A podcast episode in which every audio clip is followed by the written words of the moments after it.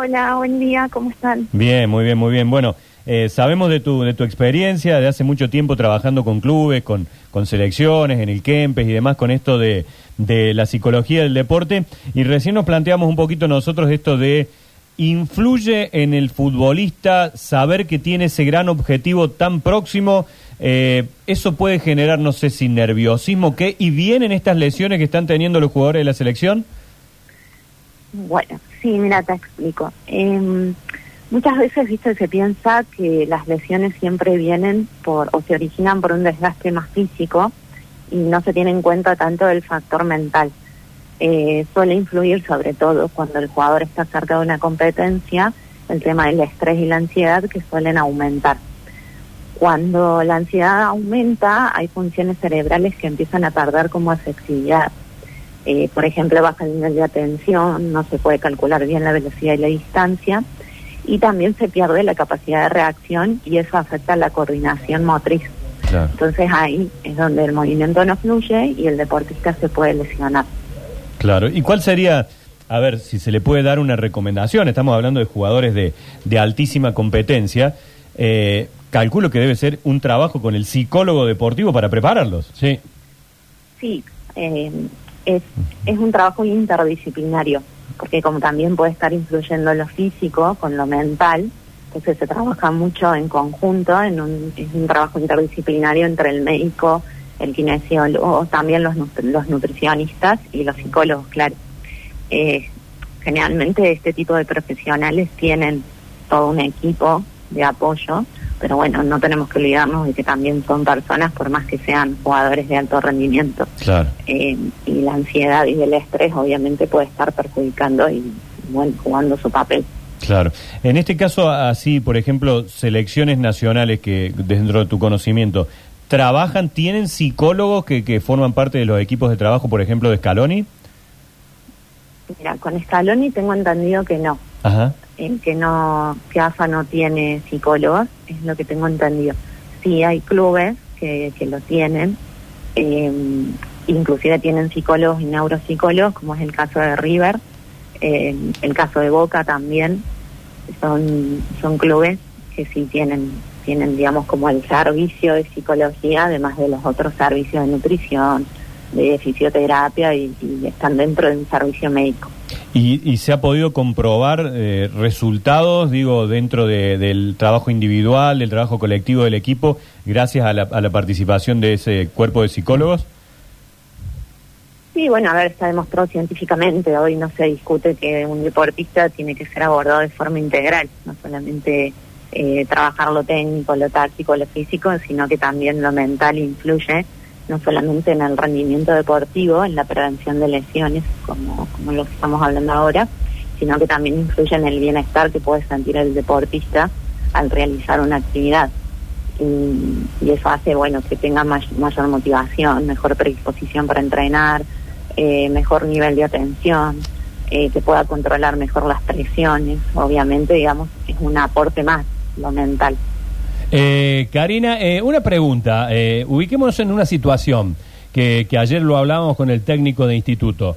Eh, instituto se ha consagrado semifinalista del torneo de la B Nacional y ahora, al ser semifinalista, tiene que esperar tres semanas para que el reducido llegue a semifinales. Claro, a su instancia. ¿Qué, qué se hace con... el técnico estaba contento porque se pueden recuperar los lesionados, pero ¿qué pasa con la cabeza de esos jugadores que eh, tienen tres semanas por delante? ¿Se los come la ansiedad? ¿Se relajan?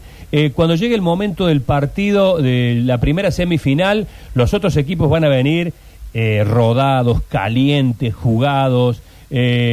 ¿Cómo se trabaja la mentalidad durante estas tres semanas de estos jugadores para que no se caigan, no se relajen y para que la ansiedad no se los coma tampoco? Eh, bueno, así como necesitan recuperar lesionados y recuperar también el aspecto físico, es necesario que recuperen también el aspecto mental. Eh, vienen de muchas presiones, de también de ansiedad, de la incertidumbre de saber si podían clasificar este reducido o no, si quedaban segundos o no. Eh, vienen, digamos, como mentalmente también con un desgaste.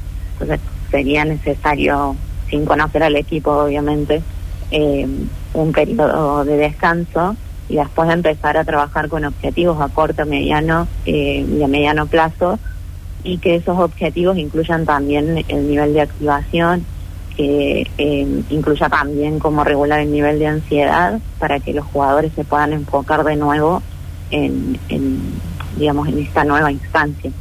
Eh, sí, obviamente eh, es verdad lo que decís, hay jugadores que van a seguir eh, jugando en el torneo y ya van a venir con esa activación y en este caso el, el instituto va, va, a tener como un periodo de corte uh -huh.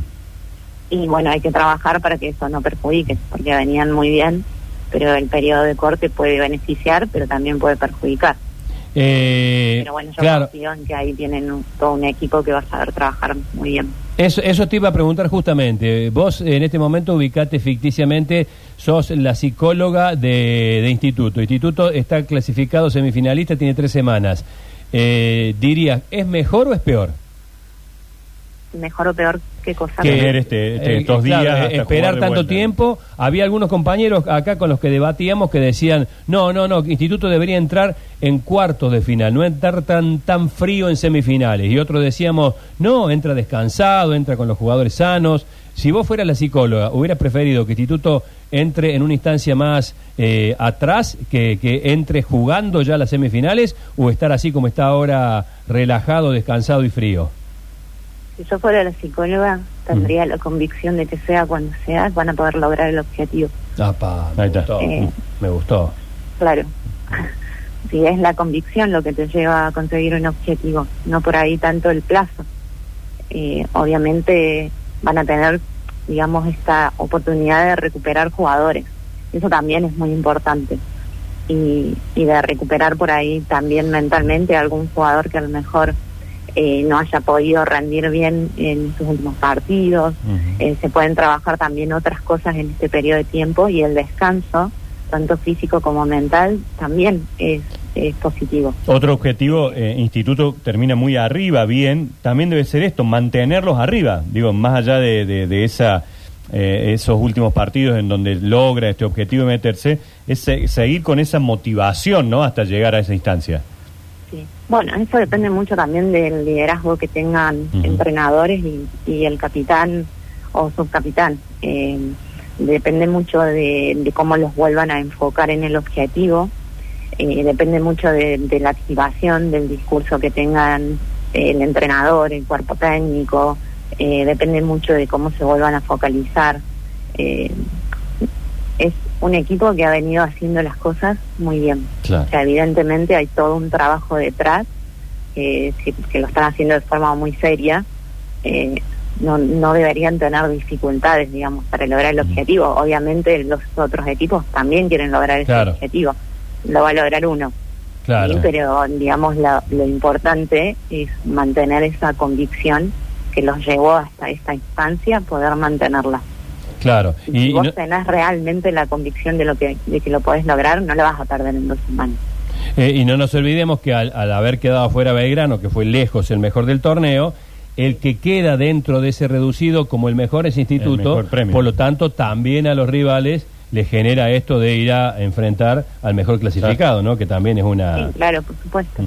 Es que las presiones son en general autoimpuestas, digamos, depende de cómo uno se, se pare frente a la situación. Eh, por ahí puede haber un jugador de, instituto, supongamos, que siente la presión de tener que ganar porque son los mejores en esta instancia, lo han demostrado, eh, y a lo mejor hay jugadores de otros equipos que sienten la presión de jugar ante un equipo bueno como instituto. Digamos, las presiones van a depender de cómo cada uno interprete la situación. ¿Se entiende? Sí, sí, sí. Eh, por eso el trabajo tiene que ser, digamos, eh, tiene, tiene que ser desde lo mental enfocado en lo que se puede lograr, Bien. No, no en lo que se quiere evitar. Cuesta, no se quiere lograr. ¿Cuesta por ahí ser eh, psicóloga deportiva de una institución y de pronto vos sos hincha de otra? Ser hincha de una y... Y te contratan otro. No. ¿No? No, no, es un trabajo profesional. profesional ya, o sea. Siempre vas a tratar como profesional de hacerlo lo mejor que puedas. Uh -huh. eh, y si le va bien a la institución donde vos estás, tenés un crecimiento profesional claro, también. Claro. y además cuando estás en una institución también te vas como empapando de todo esto, de, te terminas de- de metiendo, toda claro. esa pasión y, y bueno, y, y terminas también eh, ligada afectivamente también de, eh, desde lo emocional en el lugar donde estás trabajando. El ámbito deportivo no es un ámbito clínico eh, como el que generalmente conocemos en psicología y por ahí el encuadre muchas veces cambia y los psicólogos deportivos compartimos muchas cosas con, con cuerpo técnico, con deportistas, y por ahí desde la clínica no. En la clínica uno no viaja con, con el paciente, no comparte cenas, hoteles, eh, en cambio con los clubes sí, entonces uno va conociendo también a los deportistas como profesionales y como personas sobre todo, eh, y en la vida diaria. Entonces eso también hace que el profesional se vaya, digamos, metiendo en la cultura también del club eh, y se vaya identificando con, con la camiseta también. Karina, gracias por el contacto. Aprovechamos además para saludarte porque hoy es el Día de los Psicólogos. Así Ah, que. Sí. feliz día. Muchas Feliz día. Muchas gracias. Aprovecho para también saludar a todos los colegas. Bueno, gracias. Un abrazo grande. Bueno, muchas Bueno. gracias Chao, a ustedes.